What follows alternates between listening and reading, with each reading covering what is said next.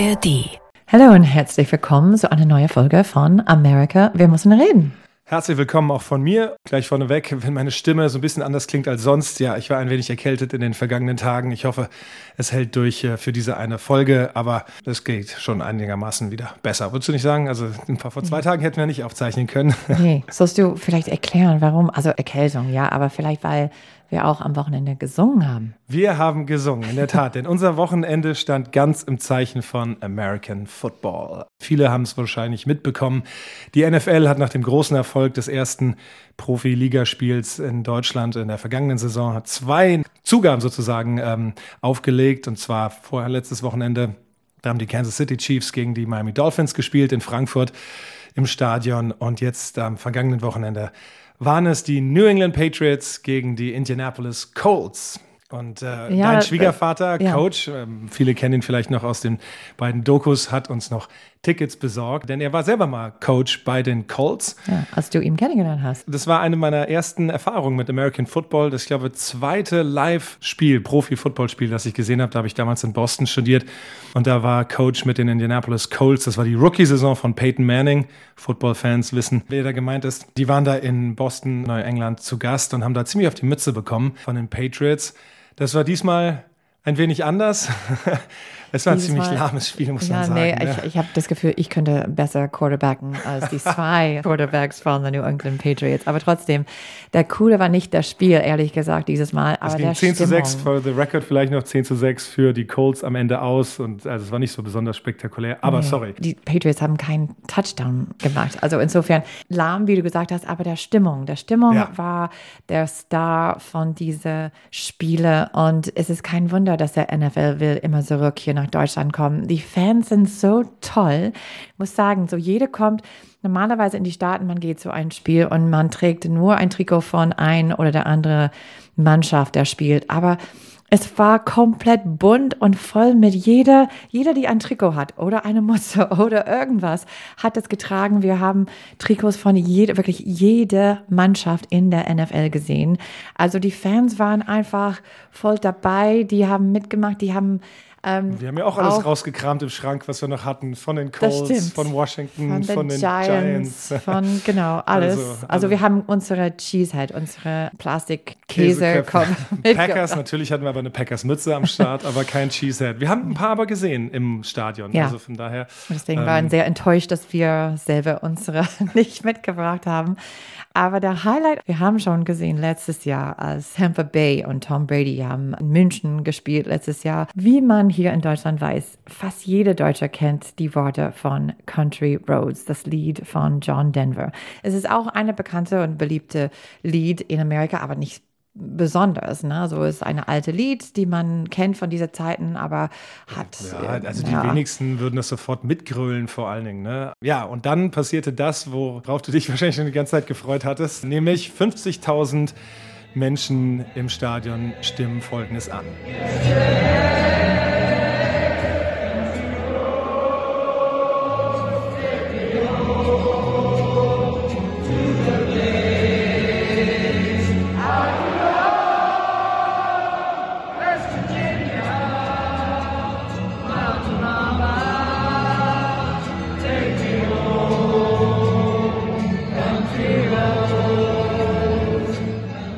Ja, das ist echt ein Gänsehaut-Moment gewesen und es ist auch immer lustig zu sehen, die Spieler auf dem Feld und die Trainer, ich glaube, die guckten auch so, was geht hier ab? Ne? Selbst als die Musik dann runtergezogen wir? wurde, weil das Spiel weiterging, sangen alle weiter. Ja.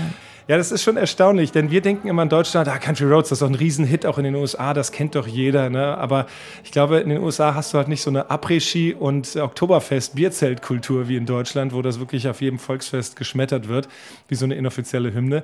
Und äh, wir haben auch diesmal wieder von Freunden in den USA, die das Spiel verfolgt haben am Fernsehen, wieder Nachrichten wie bekommen. Es, und Frage sogar, also wie, ist, wie kann das sein, dass jeder Deutsche kennt jedes Wort? Ich meine, die haben auch die Worte da. Ähm, sie haben sie eingespielt ja, das genau. muss man sagen. Ja. Also jede könnte mitsingen, aber trotzdem, ähm, wie ist das so, dass die Deutschen lieben dieses Lied so sehr? Also ja, und ah. in den USA ist es eben nicht so ein, nicht so ein Kracher. es ist mehr wie so ein, wie so ein alter Oldie. Sollten wir in der kommenden Saison wieder Tickets äh, bekommen, dann nach München geht die NFL wieder vermutlich zurück. Ja, dann wird das wahrscheinlich auch wieder das Highlight sein. Aber damit genug vom Football. Und wir gucken nach Washington, wo eine große Woche wieder ansteht. Denn am Ende der Woche, am Freitag, droht wieder das, was gerade so mit Ach und Krach in letzter Sekunde abgewendet worden war, mit einem Pflaster, wenn man so will, mit einem Übergangshaushalt, der Government Shutdown. Und mittlerweile hat sich einiges ja verändert. Denn das letzte Mal, Kevin McCarthy quasi darüber sein Amt verloren, der Speaker of the House. Wir haben in der vergangenen Folge ausführlich darüber berichtet, wie es dann zur Nachfolge kam nach drei endlosen Wochen. Dann ist nämlich jetzt Mike Johnson der neue Speaker. Aber, muss man sagen, die Voraussetzungen, die Umstände haben sich kaum geändert. Er hat die gleiche Problem einfach geerbt von McCarthy. Es ist nicht, dass er eine, eine neue Kongress hat mit neuen Mitgliedern. Also er hat selber das Problem, dass er muss nicht nur zwei verschiedene Parteien, aber fünf Familien, wie man sagt, innerhalb seiner eigenen Partei, innerhalb der Republikanischen Partei zusammenbringen, so dass die zustimmen können. Sonst droht dieser Government Shutdown nochmal in vier Tage. Ja, und das Problem ist folgendes. Auch er wird wahrscheinlich keinen regulären Haushalt über die Bühne kriegen können. Er ist zum einen auch sehr unerfahren. Er kennt sich da noch nicht so richtig aus mit dem ganzen hinter den Kulissen, äh, Allianzen schmieden und so. Er ist selber in dieser rechten Hardcore-Ecke eigentlich verortet und alles, was er kompromissmäßig auf den Tisch bringen würde, würde er von dieser Fraktion wiedergesehen werden als Zugeständnis, als Schwäche, als Weichheit und würde wieder abgeschmettert. Er hat jetzt folgenden Vorschlag gemacht. Er hat wieder nur einen Übergangshaushalt vorgeschlagen dieser Tage. Das heißt, auch diesmal wird es nicht einen regulären Haushalt geben. Und er hat ihn gesplittet nach dem Motto Divide et Impera. Mal sehen, ob das vielleicht durchgeht. Ein Übergangshaushalt, der bis Mitte Januar, 19. Januar gelten soll, da wäre dann alles, was das Militär betrifft, drin. Also militärische äh, Unterstützung, Ausgaben für die Veteranen, für Transportation, also das ganze Infrastruktur, Housing, Energy Department, also die ganze Energieinfrastruktur, dass das am Laufen bleiben kann. Aber dann ein zweiter Teil, der würde dann bis Anfang Februar gehen, ein zweiter Haushalt, der würde dann den Rest bis dahin erstmal nur finanzieren des ganzen Regierungsgeschäfts.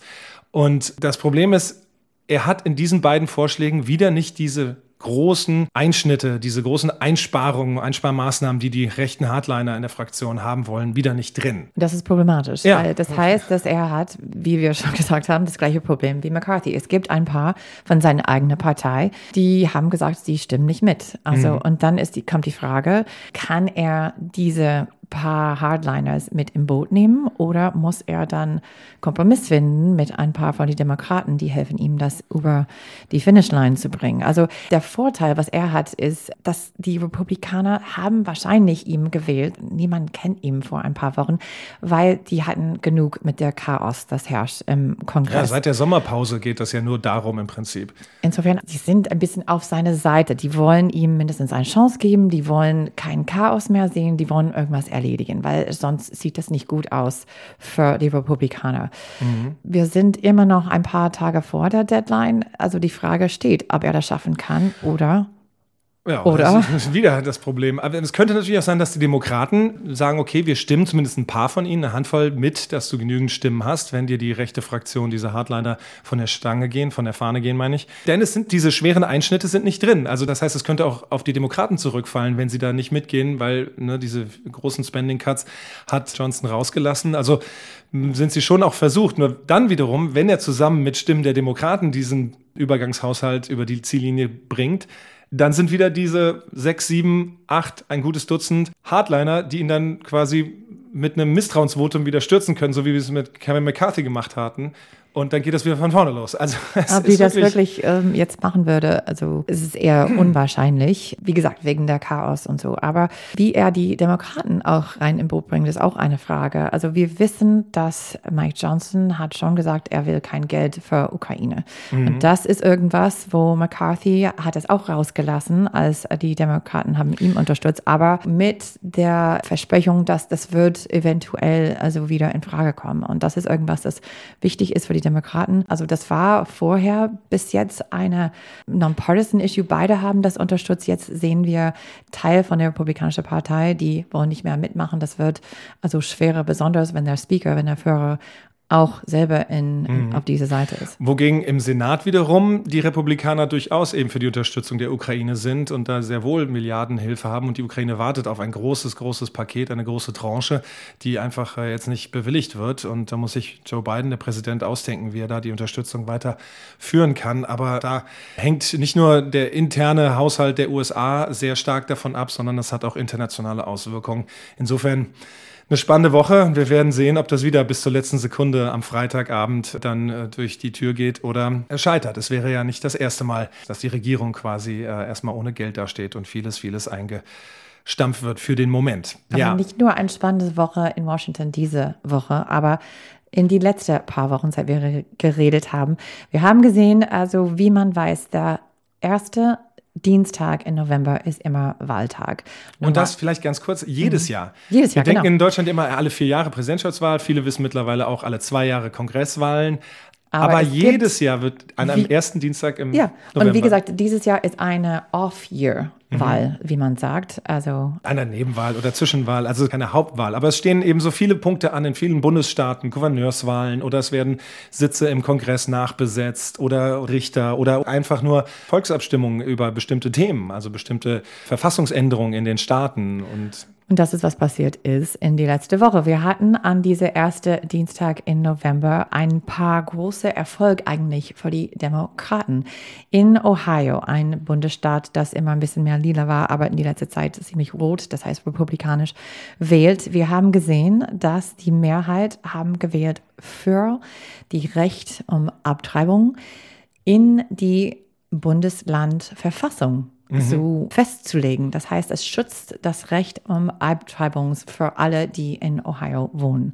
Und das ist irgendwas, das... das Der Supreme Court hat es ja, sorry, wenn ich kurz einschließe, ja. hat es ja an die 50 Staaten zurückgegeben, hat gesagt, es gilt nicht mehr bundesweit, ne, das groß umstrittene Urteil Roe versus Wade aufgehoben. Und jetzt macht das jeder einzelne Bundesstaat. Und wir sehen interessanterweise gerade in so eher auch konservativen, republikanisch, wie du sagst, nicht mehr lila, sondern eher roten Staaten wie dann Ohio jetzt, dass das sehr wohl etwas ist, was die Menschen möchten, zumindest das Recht auf, ne? Ja. Also und dann eben das auch ein Wahlkampfthema werden genau, kann. Genau, das wird eine große, glaube ich, es war in der äh, Zwischenwahl letztes Jahr, es wird auch nächstes Jahr in 2024 immer noch eine große Thema sein.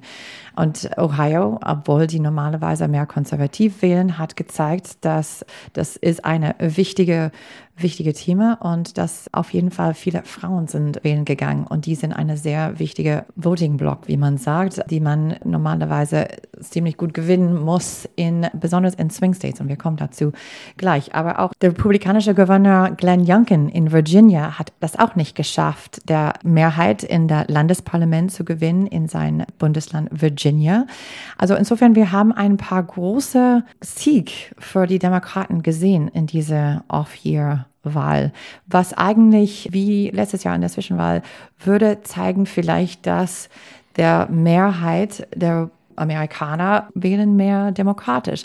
Und deswegen ist das sehr interessant, dass eine neue Umfrage von der New York Times und Siena College rausgekommen ist. Das zeigt mehr oder weniger das Gegenteil. Zumindest für US-Präsident Joe Biden. genau. Es zeigt in fünf von sechs Swing States, dass die sind diese lila Bundesländer. Also die, die, die sehr eng umstrittenen, umkämpften Bundesstaaten, die dann auch die Wahl entscheiden werden. Also wer da gewinnt, der hat dann am Schluss wahrscheinlich die Nase vorn. Genau. Und fünf von sechs von diesen Swing States, von diesen Bundesländern, haben die Mehrheit, haben gesagt, dass sie würden wahrscheinlich eher für Trump als für Biden wählen. Und das ist Nevada, Georgia, Arizona, Michigan und Pennsylvania. Nur mein Heimatbundesland, Wisconsin, Wisconsin. und Wisconsin hat gesagt, dass die würden die Mehrheit, und äh, wenn ich sage eine Mehrheit, ist es wirklich eine so eine knappe Mehrheit, ich meine in alle die Swing States, deswegen sind die Swing States, ist der Mehrheit für Trump. Deswegen heißen sie knapp. ja so. Genau. Es ist Neck und Neck, wie man sagt. Sagt man das auf Deutsch? Nacken und Nacken? Nee, Kopf an Kopf würden wir Kopf sagen im Deutschen. Also das Bild ist das gleiche, auch hier mal wieder ein schönes Sprichwort. Im Amerikanischen ist es Neck an Neck. Ähm, ich weiß nicht, der Kopf zählt dann wahrscheinlich nicht. Erst wenn der ganze Hals über die Ziellinie ist, dann ist die Entscheidung gefallen. Ja, nee, aber du hast vollkommen recht, Jiff. Das ist total erstaunlich. Und Trump ist ja noch nicht mal der Kandidat, ne? sondern die Umfrage hat halt nur gesagt, äh, würden sie eher Biden oder Trump wählen. Und dann hat es bei eben von sechs haben sich die Leute mehr für Trump entschieden. Das ist für Joe Biden kein gutes Zeichen.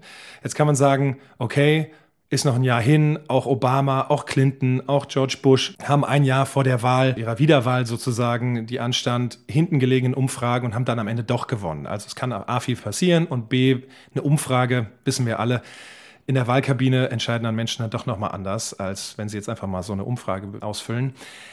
Aber ich meine, die Tatsache, dass die Wirtschaft objektiv eigentlich ganz gut dasteht und dass Trump mit dem ganzen Gepäck, wie man sagen würde im Englischen, mit dem ganzen Baggage daherkommt, das er hat, es ist doch erstaunlich. Offenbar. Also, ja. wie man weiß, also die Wirtschaft ist oft für amerikanische Wähler das Thema. Ja. Ne? So, wenn Amerikaner sind One-Issue-Voters, dann es kommt oft zu the, it's the economy dummy.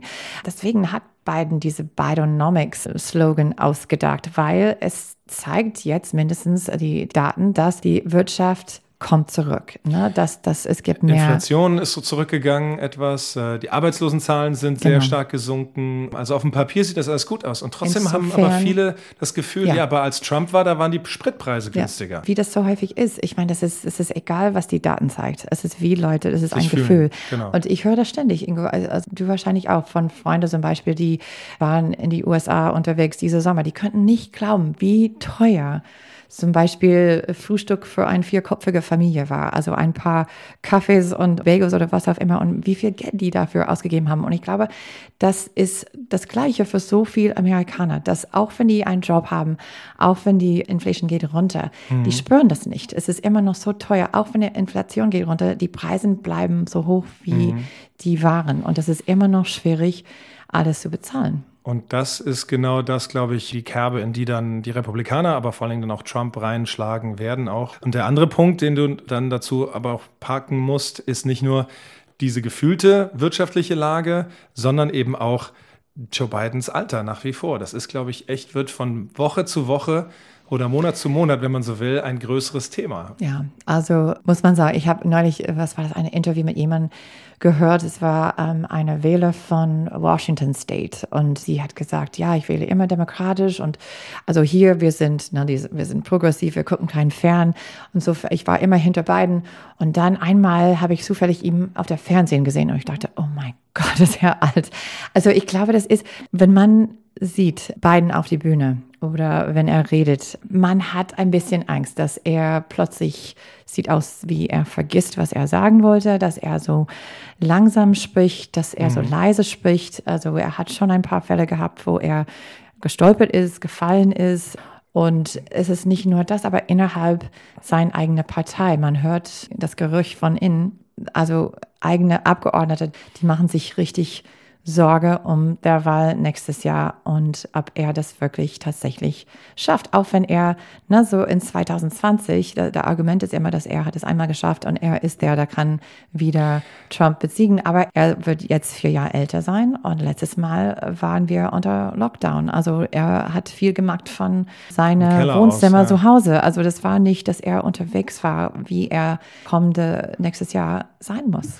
Ja, ich, wir haben ja schon in den vergangenen Folgen immer mal wieder auch angerissen, weil die Frage kriege ich auch hier ständig, kann das denn sein, kann, dass die Demokraten nicht irgendjemand anders noch haben? Das kann doch nicht sein. Und die Antwort, die ich darauf immer geben kann, ist halt, ja, es ist halt der Präsident, der Amtierende. Und wenn der nicht von sich aus sagt, nee, ich ziehe zurück, was er jetzt aber an dieser Stelle nicht machen könnte, weil er sonst so eine lame duck wäre, wenn er jetzt sagen würde, ich trete eh nicht an, dann würden sich alle darauf konzentrieren, wer ist denn der Nachfolger? Und äh, deswegen würde das noch nicht können. Und die ganzen, es gibt viele Kandidaten bei den Demokraten, die das machen könnten. Verschiedene Gouverneure ne, aus Kalifornien, aus Michigan. Ähm, Viele reden jetzt von Andy Beshear, der Gouverneur, der gerade in Kentucky wiedergewählt war. Ja, zum, zum Beispiel. Beispiel. Also, oder auch Senatoren. Also da gibt es schon welche, aber, und da sind wir wieder beim Geld, viele halten halt die Kasse so ein bisschen bei sich, weil die sagen, ja gut, das kriegen wir jetzt vielleicht, diesen lassen wir durchgehen, 24, wir zielen auf 28, auf 2028, wenn die Karten neu gemischt werden. Ich könnte mir durchaus vorstellen, sollte irgendwas passieren, also Gott bewahre, das wünschen wir ja keinem, aber dass aus gesundheitlichen Gründen oder warum auch immer Joe Biden, sagen wir jetzt irgendwann im Frühling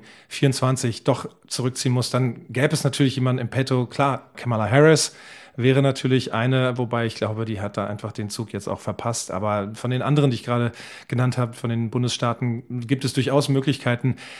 Nur dann wird es ein, ja, ein Uphill-Battle sozusagen. Dann ja. wird es schwierig. Und ich glaube, ähm, solange das eben noch nicht klar ist, äh, werden die Leute sich hier zurückhalten ja. und nicht. Ich meine, wir haben in der letzten Folge ja gesprochen, es gibt ein, zwei in den demokratischen Reihen Dean Phillips hatten wir in einer vergangenen Folge immer angesprochen. Da gibt es schon so ein paar, die sich regen, aber ich glaube, solange im Oval Office nicht die Entscheidung fällt, das war's, ja, wird sich da keiner aus der Deckung wagen. Ja, wir haben auch viel mehr Independent Candidates, die haben schon die Hut den Ring geworfen dieses Jahr und wir haben schon darüber gesprochen, was das bedeuten könnte dann auch für das Ergebnis von der Wahl.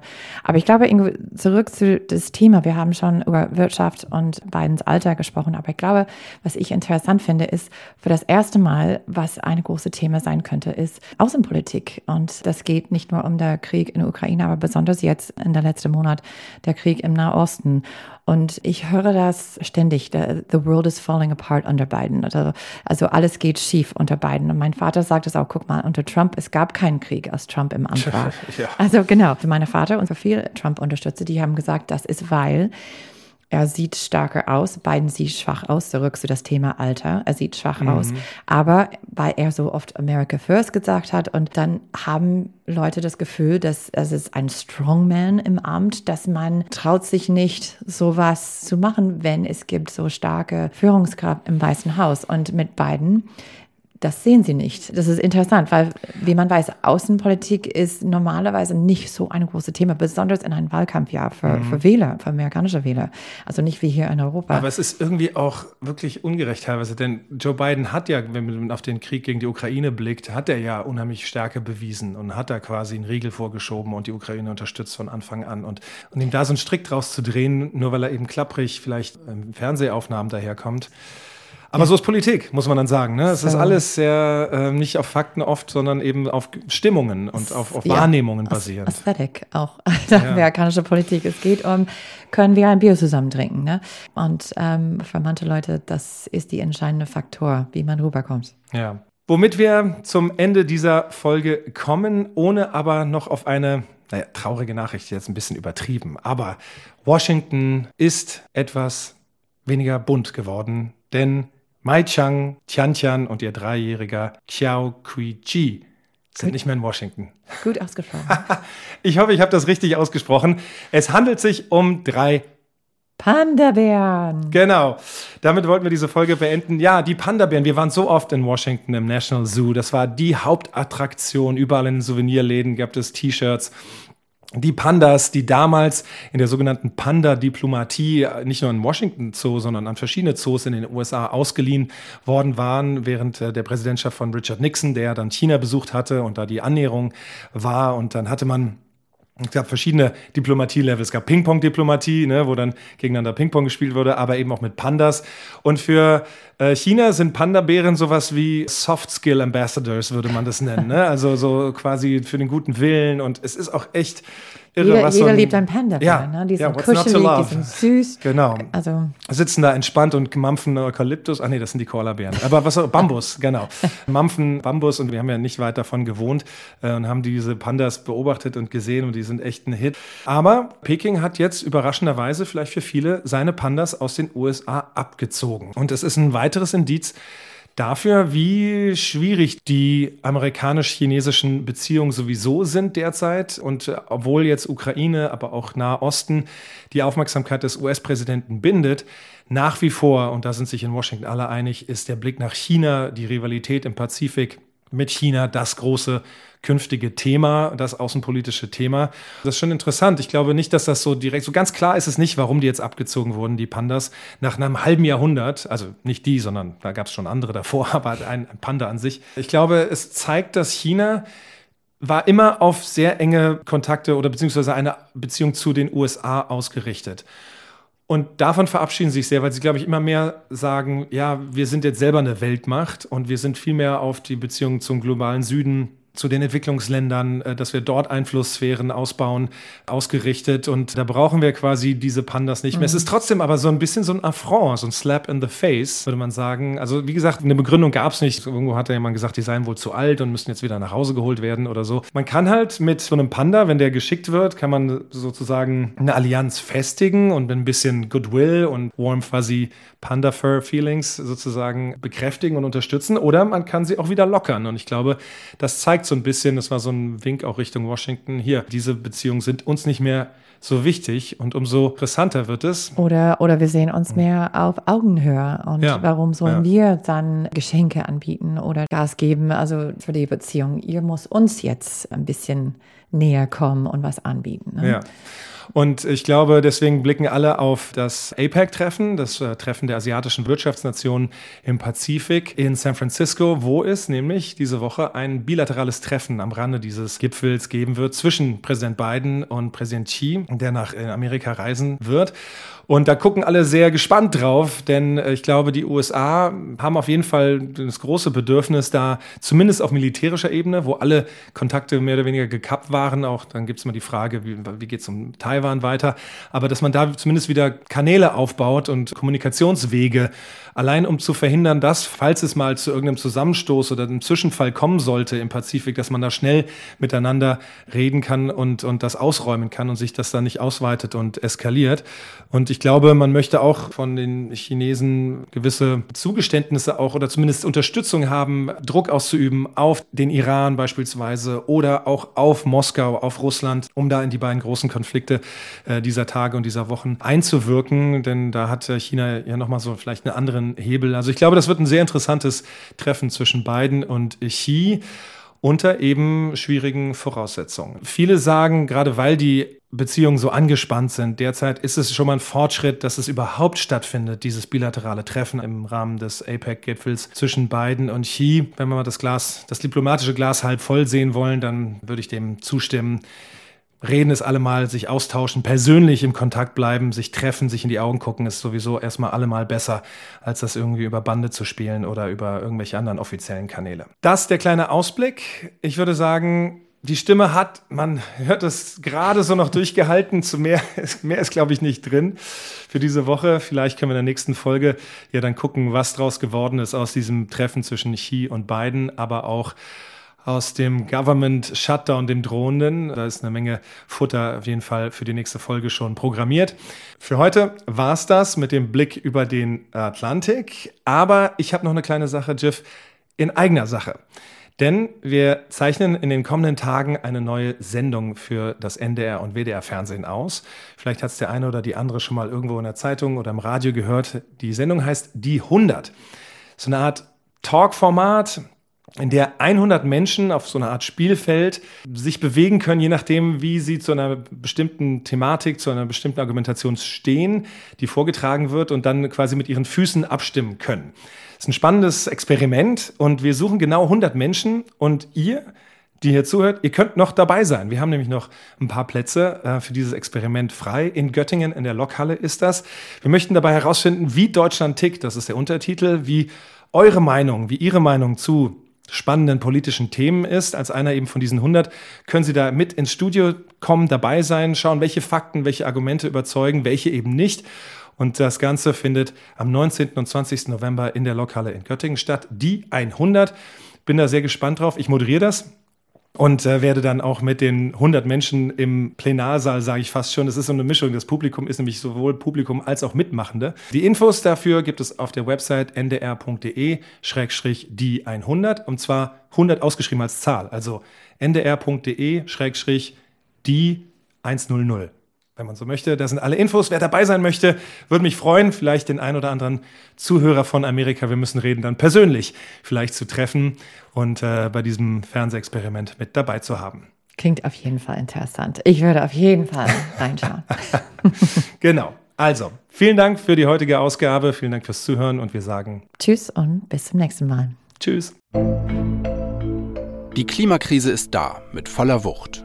Aber es gibt auch viele Ideen für ihre Lösung. Im NDR Info Podcast Mission Klima zeigen wir nur die Lösungen, die wirklich einen Unterschied fürs Klima machen. Zum Beispiel, wie man die Leute vor Ort mitnimmt, wenn bei ihnen ein Windrad vors Haus gebaut wird. Wir waren in einem niedersächsischen Dorf, wo möglichst alle davon profitieren sollen. Wir wollen ja die Energiewende und, und wir sehen, dass es sein muss. Und das Wichtigste war, wir haben alle gesagt, wenn etwas kommt, machen wir es nur alle gemeinsam. Ein anderes Beispiel. Wir haben ein Mutter-Tochter-Duo besucht. Die beiden setzen auf klimaschonende Technologien bei sich zu Hause und steuern damit ihren Beitrag zur Energiewende bei. Also ich wollte eigentlich für mich was Gutes, für die Umwelt was Gutes. Und ja, dann muss man schon mal in die Tasche greifen, auch ein bisschen tiefer, ne? Und wir haben mit einem Start-up-Gründer gesprochen, der den Umbau der Wirtschaft zur Klimaneutralität ermöglichen will. Mit unserer Geldanlage. Wenn ich eine Aktie kaufe, bin ich plötzlich Mitbesitzerin oder Mitbesitzer des Unternehmens und habe was zu sagen. Ich habe zum Beispiel was dazu zu sagen, wer da am Drücker sitzt, wer im Vorstand sitzt, was das Unternehmen macht, wie die sich aufstellen. All das darf ich mitentscheiden. In Mission Klima zeigen wir die besten Klimaideen und stellen die Menschen vor, die sie umsetzen. Immer lösungsorientiert und konstruktiv. Die neueste Folge unseres Podcasts finden Sie jetzt unter anderem in der ARD Audiothek. Ich hoffe, wir hören uns.